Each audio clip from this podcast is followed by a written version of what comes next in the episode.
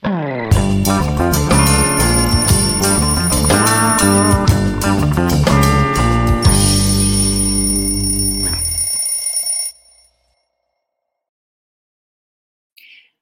dia, quinta-feira, 15 de junho, e hoje o Expresso com a Manu diretamente de Brasília.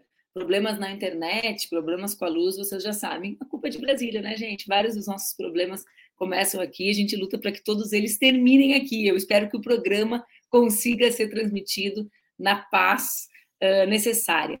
Hoje, 15 de junho, quinta-feira, vocês lembram, né? Todos os dias, quem chega mais tarde pode ver, pode compartilhar, pode chamar a sua galera para acompanhar o nosso programa. Ontem foi um dia de bastante indignação uh, para mim e tenho a convicção para todas as mulheres que lutam para que o Brasil seja um país que enfrente uh, a misoginia e que enfrente a lógica de exclusão das mulheres que ousam enfrentar esse sistema político. E por que eu falo isso? Porque ontem foi o dia que o Conselho de Ética da Câmara instaurou o processo contra as deputadas que denunciaram o marco temporal e que fizeram das suas vozes as nossas vozes na denúncia desse, dessa, desse regramento que consiste num verdadeiro genocídio dos povos originários, dos povos indias, eh, indígenas. O que eles tentam fazer é regrar o comportamento delas, é dizer que essa voz mais alta, essa voz que representa a nossa indignação,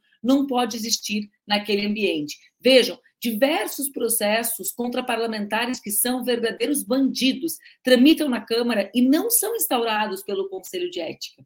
E o processo das gurias, das nossas parlamentares, foi absolutamente célere. Quando nós mulheres, e quando essas mulheres que estão aqui, Sâmia, Fernanda, Célia, Érica, Juliana e Talíria, minhas queridas combativas colegas, quando elas são chamadas de histéricas, quando elas são chamadas de loucas, o Conselho de Ética não instaura o processo, porque esse é o comportamento padrão de uma parte expressiva do parlamento brasileiro que jamais puniu um parlamentar por violência política de gênero. Quando Jair Bolsonaro disse que Preta Gil né, não era uma mulher adequada para se relacionar com seus filhos, dizendo, insinuando que ela era uma prostituta, ou quando Jair Bolsonaro disse que Maria do Rosário não merecia ser estuprada e repetiu, a Câmara porque quando o Conselho de Ética e o conjunto dos parlamentares, ou a maioria deles, cala, nós podemos dizer sim, que a instituição calou.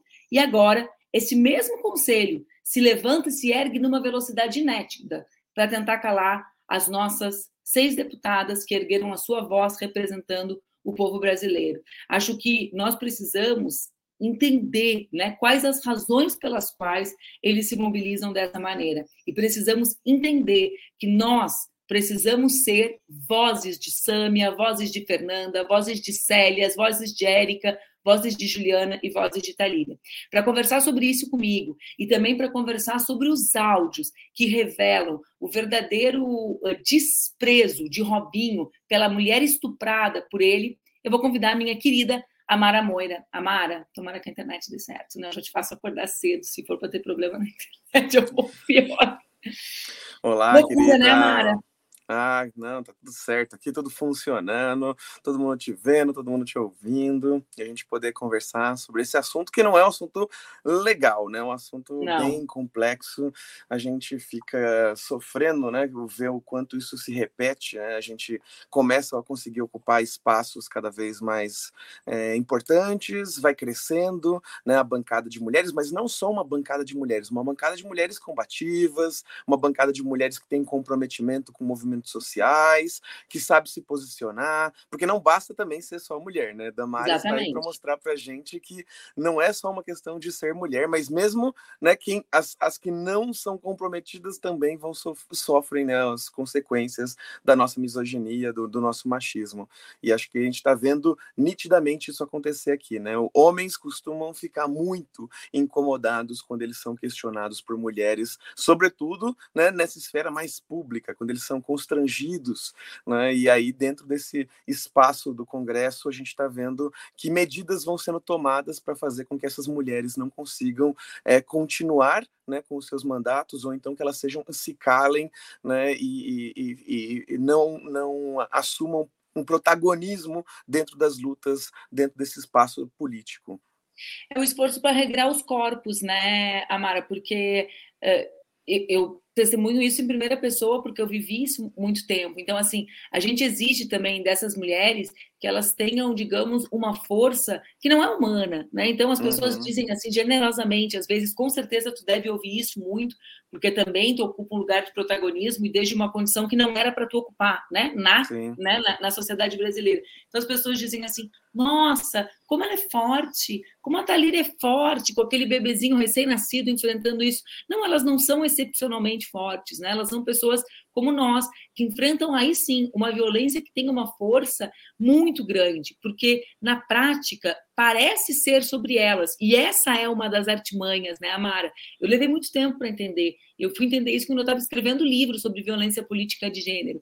Eles sempre fazem parecer que é absolutamente pessoal. Ou seja, se a Fernanda não fosse tão enfática, se a Sami não fosse tão provocadora, não teria acontecido. Na verdade, o problema, o grande problema é a posição política, o enfrentamento, é a coragem de romper com o lugar que eles idealizam que elas deveriam estar, né? Uhum, total. Não, e, e acho que também é importante que é, quando elas se posicionam, quando elas colocam esses questionamentos, né, tá lembrando também o caso, por exemplo, da Isa Pena, né, que é, sofreu um assédio dentro também do Congresso, e a gente, do Congresso não, da Câmara, né, da Câmara... Da Assembleia de São Paulo. Da Assembleia Físico, de São Paulo. Né?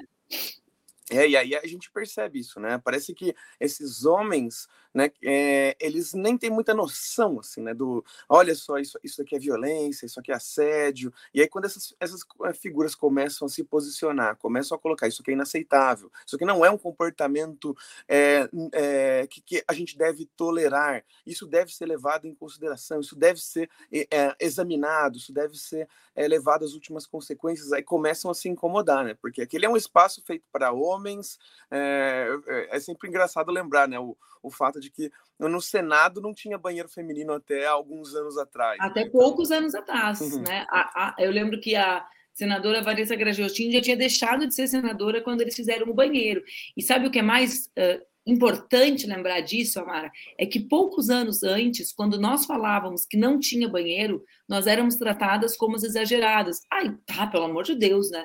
já está aqui, está reclamando que não tem o banheiro. Então, assim, eu, digo importante lembrar, porque essas são conquistas das nossas uhum. lutas, né? Não simbolicamente o banheiro, né? Mas simbolicamente a ideia de que esses são debates válidos, ou seja, que se perceba que as seis estão sendo marcadas por terem sido as vozes mais altas contra a votação do marco temporal. É o que tu dizes, não é porque elas são mulheres, é também porque elas são mulheres né? mas porque elas são mulheres que conseguem eh, desestabilizar o que esses homens representam, denunciá-los, tornar mais evidente a distância deles da população, né? Total, né? E eu acho que esse debate ele tem bastante, assim como você mencionou no começo, né? Esse debate ele tem bastante conexão com esse caso do Robinho, que está meio que chocando, escandalizando a gente, mas é um, é um choque né? Porque talvez a gente está sendo obrigada a olhar de forma mais profunda, né? É, quando a gente tem acesso a esses áudios, né? Quando a gente, é, é, a gente ouve, né? A, a, forma como é naturalizada é, a objetificação do corpo da mulher e como quando a gente percebe também que é, Passou todo esse tempo, passaram os processos e a figura continua acreditando que ela é inocente, né? a gente vê o, o, grau do problema que a gente tem pela frente. Porque o Robinho, tá, ele, ele pode ter feito algo terrível, mas ele não é um monstro. Ele é uma figura como tantas outras figuras que existem nesse país. Né? É, eu gosto muito de análises feministas que vão falar que o, o estuprador, né, o violador de mulheres, ele não é um, um, monstro, ele é uma cria saudável da nossa misoginia, né, da nossa cultura de, de machismo, né, que é, justamente vai ensinar desde cedo né, meninos a se comportarem de forma predatória com relação ao corpo, aos corpos de mulheres. Né? Então a gente está falando aqui de uma linha que conecta né, o beijo roubado na balada, a mão boba. Né? Então quando eu estou no metrô, alguém passa a mão na minha bunda, sabe, encosta no meu corpo sem pedir autorização. Né?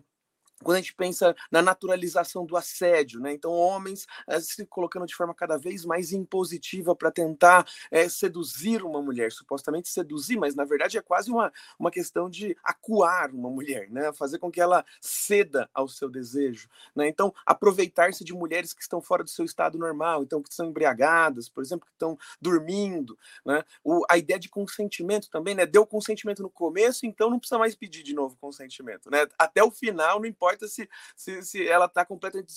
Né, mudam as condições, muda o contexto, né, é, não precisa ser reiterado esse consentimento. É, o, esse, esse homem não precisa ficar checando: olha, você, você continua gostando, ainda está ficando bom, ainda está bom, está tá ok para você, né? Então, esse tipo todos esses comportamentos eles têm uma linha né, que vai mostrando o quanto a, é, é, essa linha é ultrapassada é, a todo momento né? É, e, e, isso vai dar justamente numa situação extrema, como esse caso do estupro coletivo em que o Robinho participa, né? Mas é, é importante que a gente perceba, né? Isso, ele fez isso, ele fez isso com vários amigos e outros tantos homens naquela mesma situação poderiam fazer algo similar. Por isso que é importante a gente tirar esse lugar, essa questão do monstro, né? Porque do eu ia falar exatamente é um... isso. Parece que é um extraterrestre. Disseste, é, eu né? acho que o mais importante é as pessoas mentalizarem essa coisa de que não são monstros, são os produtos óbvios da nossa sociedade, né? De uma sociedade que gera o Robinho num dia e o Daniel Alves no outro, né? Sim. Ou seja, e aí é engraçado. Não, é não e é engraçado não é que os jogadores brasileiros estão começando a ser processados lá fora, né? E aí parece que eles só cometem esse tipo de ação lá fora, né? Mas será que é isso a verdade mesmo? Será que faz sentido a gente acreditar, né, que não só lá fora que eles fazem é, ações como essas, ou aqui dentro do Brasil, talvez a gente tenha todo um monte de mecanismos sociais que inviabilizam denúncias e processos é, é, contra violência de gênero, né? Então, envolvendo violência de gênero, né? Porque é interessante perceber, né? A gente tem o Cuca, tem o Robinho, tem Daniel Alves, tem várias gerações de homens sendo processados e condenados lá fora, brasileiros, jogadores de futebol. Isso, inclusive, está mudando né, a imagem, está mexendo com a imagem do jogador brasileiro lá fora. Né? Eu tenho um, um, um, um, episódio de um seriado americano sensacionalista, o Law and Order, não sei se você, conhece. Conheço. E aí tem lá a Luísa, aqui da nossa produção, é viciada em Law and Order.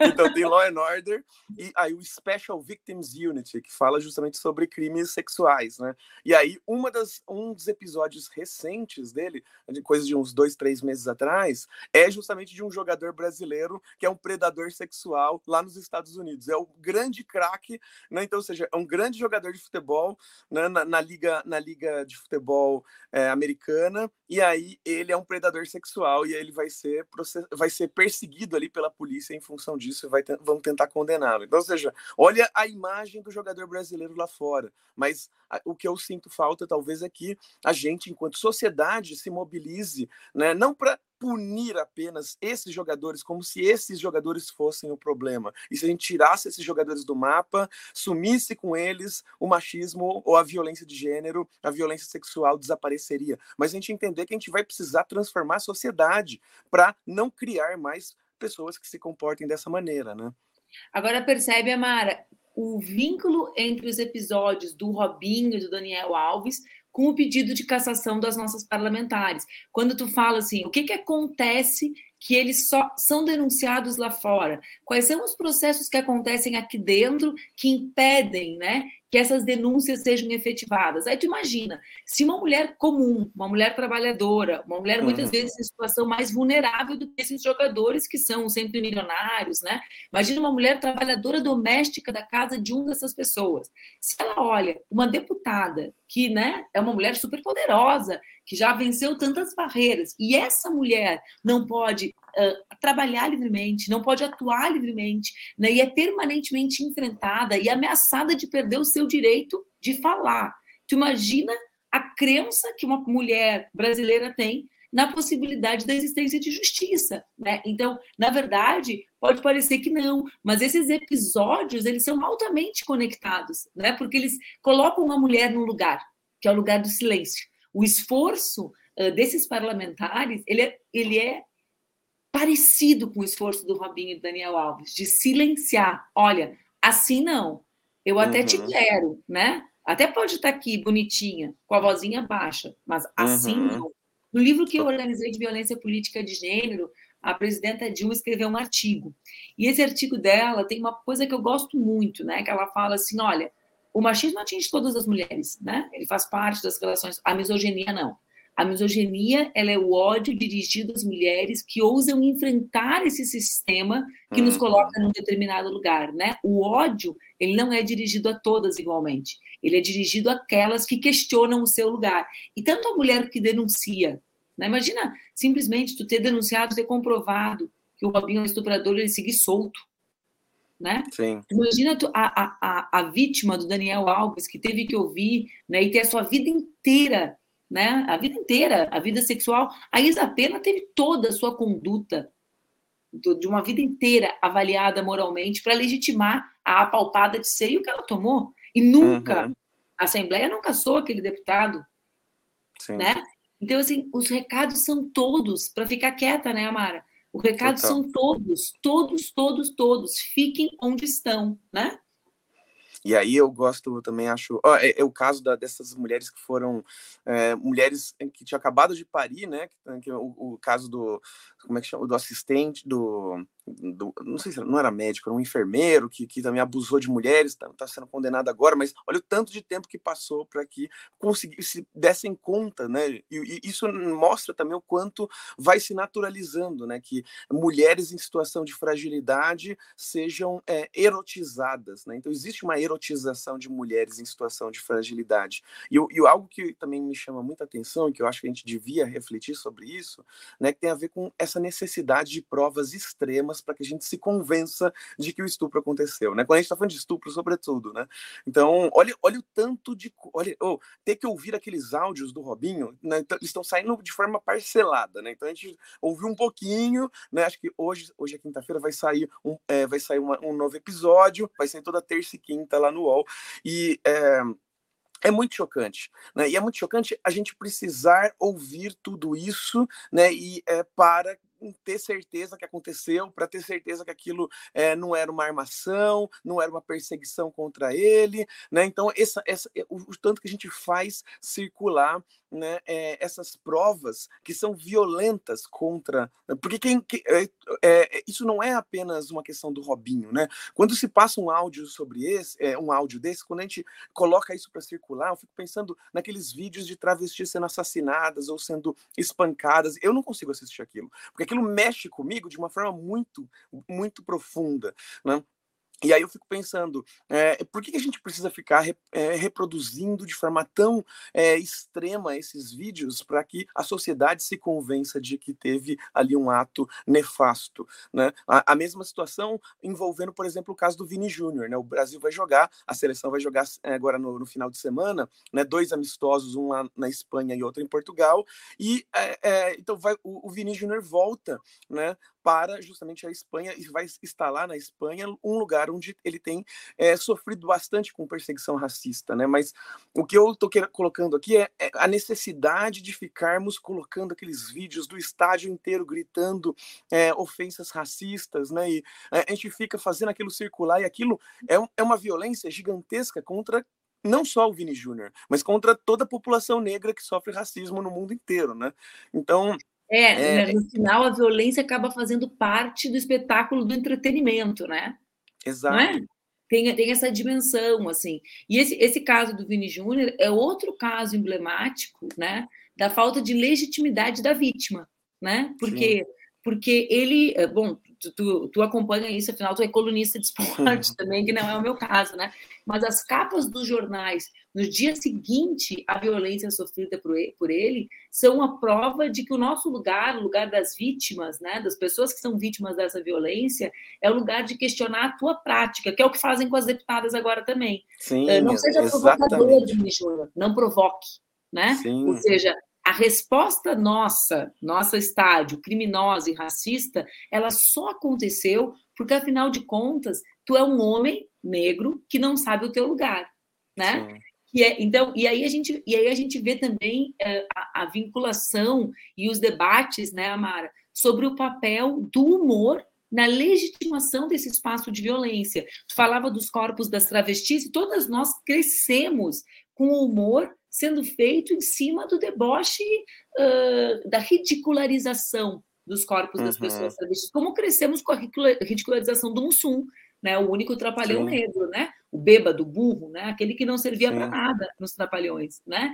E, e, e, nós, até a criminalização do racismo, tínhamos na piada sobre a questão racial o centro do humor, né? Assim como na, na, nas, nas, piadas com relação à, à, falta de inteligência das mulheres, sobretudo das mulheres loiras, né? Ou, enfim, então é um conjunto, é um sistema de opressão que se estabelece a partir do humor, como também hoje se estabelece o de desinformação. Quer dizer, as fake news também são distribuídas com a, com a desculpa, com o pretexto de que aquilo é engraçado, né? De que aquilo é só uma brincadeira.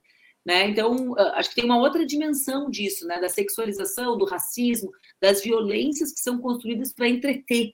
Né? Uhum, total né? E, e, gera bastante entretenimento, né? Porque gera clique, né? Então as pessoas compartilham. Olha que absurdo! Parece que é, eu acho que você falou semana passada sobre isso, né? Sobre o quanto a gente se deixa é, levar nas nossas redes sociais, né? Nossas redes privadas. Né? A gente compartilha muito essas coisas chocantes, essas coisas que nos é, que nos, a, a, nos deixam paz. Meu Deus, olha isso que absurdo! E a gente deixa de compartilhar outras coisas que são são muito é. mais interessantes, que poderiam construir um mundo diferente, poderiam construir práticas sociais diferentes. Né? Tornar então... pessoas mais interessantes, relevantes, né? Sim, pois é. Né? Então, parece que a gente vai precisar ficar reproduzindo essa lógica, é, reproduzindo, né, colocando essas violências nesse play é, ininterrupto, né, colocando esses áudios para tocar em tudo quanto é canto. Não bastava ler a transcrição do áudio, não, a gente precisava ouvir o, Robinho falando. Né? Agora a gente ouviu o Robinho falando. O que, que a gente vai precisar mais agora para se convencer de que aquilo foi algo terrível?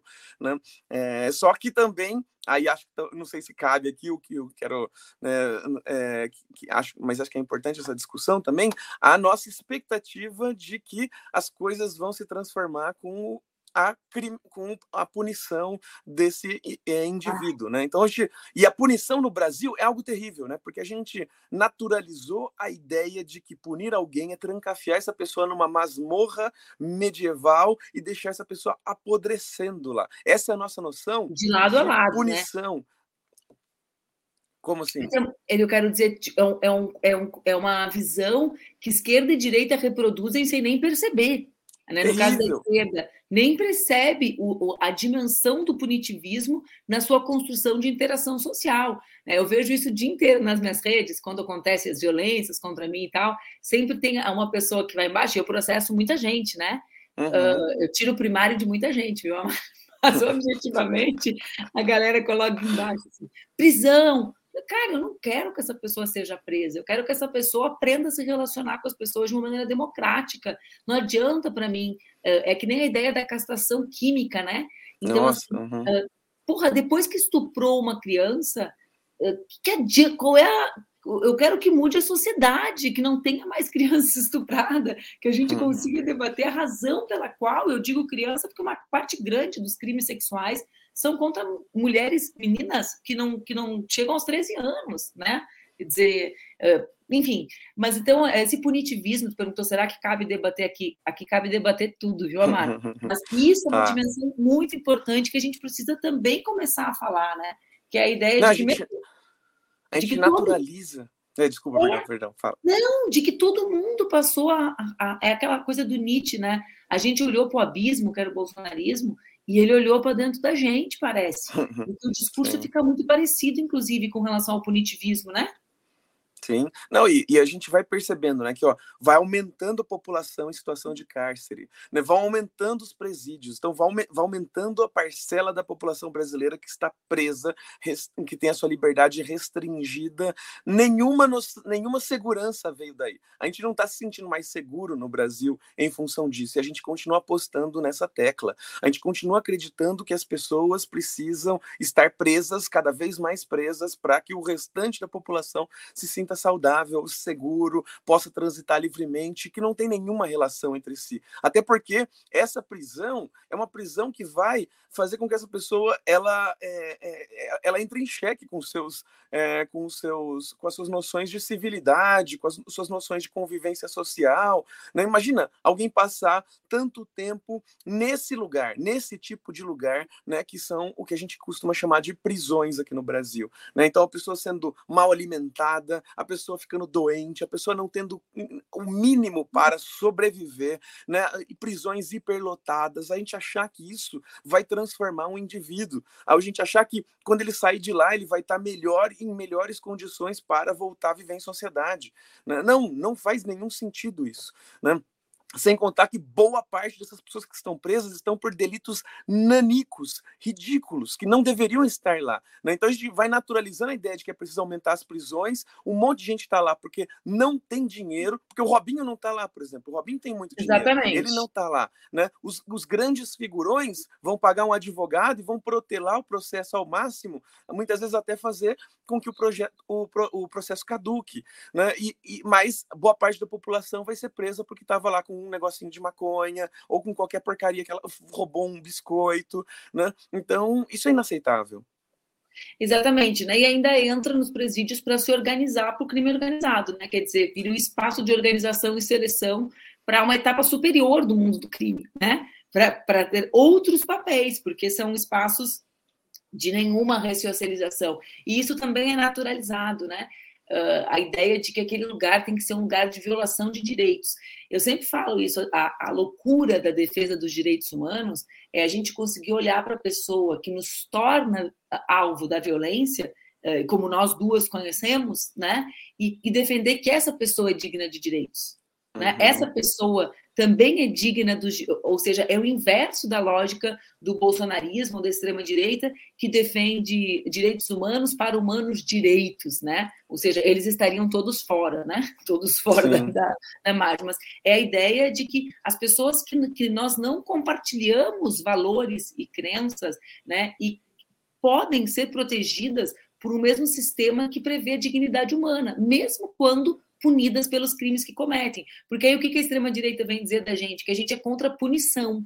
Né? A punição no sentido de qualquer estabelecimento de possibilidade de um ato corretivo, aqui é entre aspas, né, Amara, para falar uhum. a linguagem que as pessoas entendem. Não, o que a gente quer é que efetivamente o ato seja corretivo, transformador, né? Que possibilite. Total. A correção é algo, é, um, é, um, é, uma palavra feia de usar, né? Equivocada, mas acho que as pessoas entendem o sentido. Que a pessoa possa efetivamente ser transformada e não ser alguém que uh, não, não ser alguém que é detido por violência doméstica contra a mulher e que a gente, quando vê uma mulher vítima de feminicídio, pega lá a ficha, o cara já teve cinco, seis ou sete passagens. E o que, que mudou? Nada. Ele fez a vítima ali na esquina. Né? Então, qual é o mecanismo que a gente pode buscar para fazer com que sejam espaços de, de, evitar que isso aconteça novamente? Porque essa é ideia da punição, do sistema de proteção legal, né?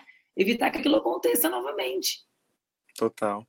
Né? E, é, e a ideia justamente devia ser essa, né? Como é que a gente ressocializa, como é que a gente faz com que é, pessoas é, não, não como é que a gente faz para criar uma sociedade em, em que é, as pessoas não se comportem dessa maneira, né? não acreditem que elas têm o direito de violar a integridade física, psicológica né? da, da, da, outra pessoa, né? como é que a gente faz para justamente criar uma sociedade em que os vínculos sociais são mais fortes, em que a preocupação com o coletivo é mais forte do que a preocupação só com o meu próprio umbigo, né? Então, todas essas questões ficam, acabam ficando de lado e a gente individualiza né, a culpa. Né? Parece que se o Robinho se comportou dessa maneira, é, ele é o culpado disso e é o único culpado. E a gente, enquanto sociedade, se exime de responsabilidade por ter criado uma pessoa capaz de cometer aquela ação, né? Que eu acho também algo delicado, assim, né? Então a gente, não, parece que parece que ele do nada começou a agir daquela forma, e não que ele recebeu um monte de estímulos ao longo de sua vida Exatamente. para se comportar daquela forma, né? Tem uma pensadora que ela tem um livro chamado A Epistemologia do Armário, Eve Sidwick, acho que é assim que pronuncia, né? e ela fala sobre a aprendizagem da ignorância no, no, no, no processo de, né, de criação de um homem, assim, né? Então fala justamente o quanto homens vão é, aprendendo a, a ser seletivamente ignorantes. Então, eles, o que ela quer dizer com isso? Aquele homem que fala, ah, eu não percebi que ela não estava gostando, eu não percebi que ela tinha dito não, eu ah, não percebi. Interessante. Entendeu? Olha só, a gente vai, a gente ensina isso, né? Isso está tá presente aqui no caso do Robinho, do Daniel Alves. Eles não perceberam. Eles vão alegar isso até o final da vida deles. Eles acreditam na inocência deles por conta dessa inocência, dessa, dessa ignorância que eles aprenderam, que foi ensinada a eles. Né? Não, foi, não é do nada que eles tiraram isso da cartola. Né? Quando a gente pega pessoas condenadas por estupro, com todas as evidências possíveis, essas pessoas muitas vezes continuam a acreditar que elas é, são inocentes, porque tem um monte de, é, é, de coisas que aconteceram que fazem com que ela pense que o, é, ela tinha direito de fazer o que ela fez. A roupa que a pessoa estava usando, a pessoa estava dando em cima, e aí se estava dando em cima, então significa que eu posso fazer o que eu quiser. bola, né? né?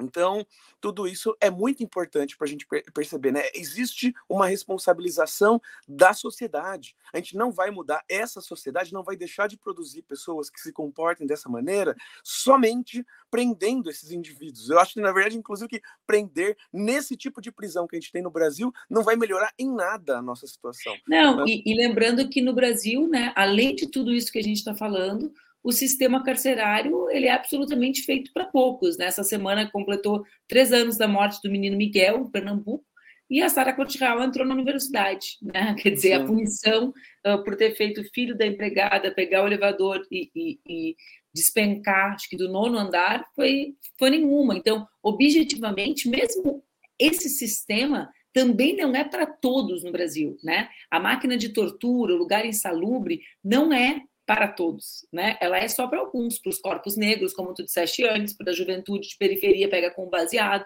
Os grandes bandidos também não passam por isso, né? Porque conseguem postergar, enfim, porque aí entram no seu sistema particular de proteção.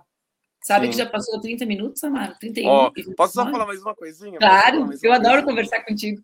Não, então é porque justamente o, a seleção vai jogar nesse sábado e no, é, e, e, no dia 20, é, é, então, do, esses dois amistosos, né? Aí decidiu que vai jogar de preto numa ação contra o racismo, assim, sabe? Então, pela primeira vez a seleção vai jogar de preto, eu achei isso tão hipócrita, assim, sabe? É o tipo de, ah, olha, como é que a gente vai combater o racismo? Vamos colocar um uniforme preto, vamos criar mais uma hashtag, é. né? Nossa, é, é um Eu me lembro quando o Márcio Chagas, que era um árbitro negro de futebol lá no Rio Grande do Sul, meu querido amigo, quando ele denunciou o racismo que ele sofreu num estádio na Serra Gaúcha, né? Que quando ele chegou no carro, o carro estava cheio de bananas e tal.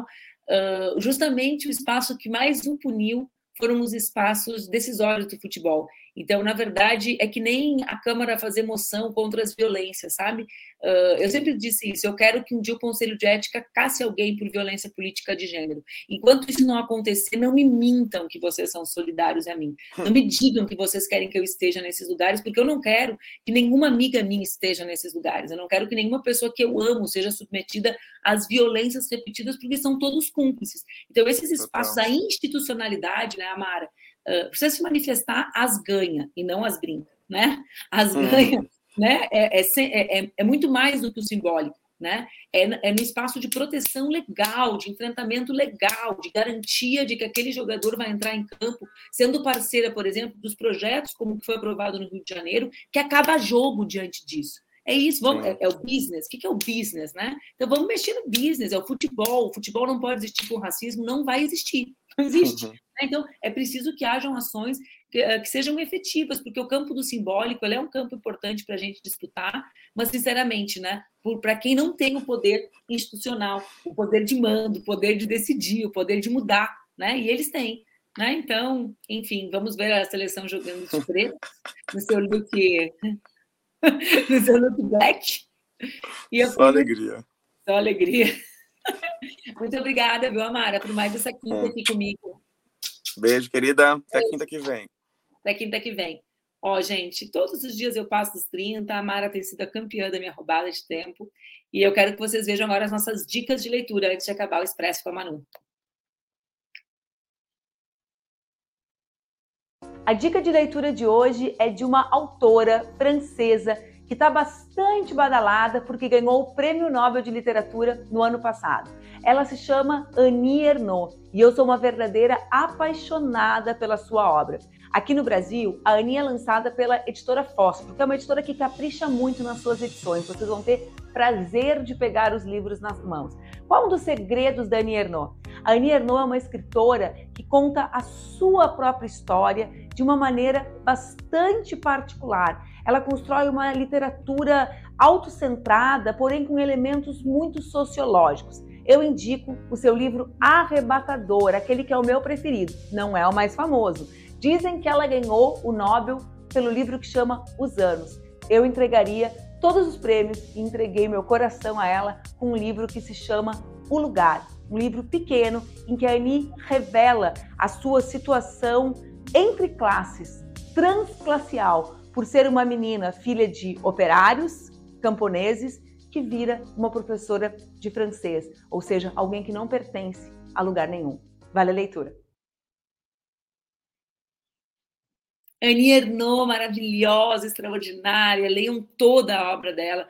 Lugar é o meu preferido. Olha só, amanhã é sexta-feira, é dia de entrevista aqui no Expresso com a Manu. Eu vou conversar com o Matheus Gomes, deputado estadual do meu estado, do Rio Grande do Sul, membro da bancada negra, sobre junho de 2013. A gente vai ter uma rodada de entrevistas falando sobre essa uma década, né? O que foi junho, como foi construído, é proibido falar sobre junho, então eu espero vocês aqui no Expresso com a Manu de amanhã. Hoje eu fico aqui em Brasília, vocês estão vendo solzinho? Ó, tava 2 graus ontem em Porto Alegre, a pessoa de estufa, aqui em Brasília tá um sol. Hoje é Manu Solar. Até mais, pessoal. Fiquem bem.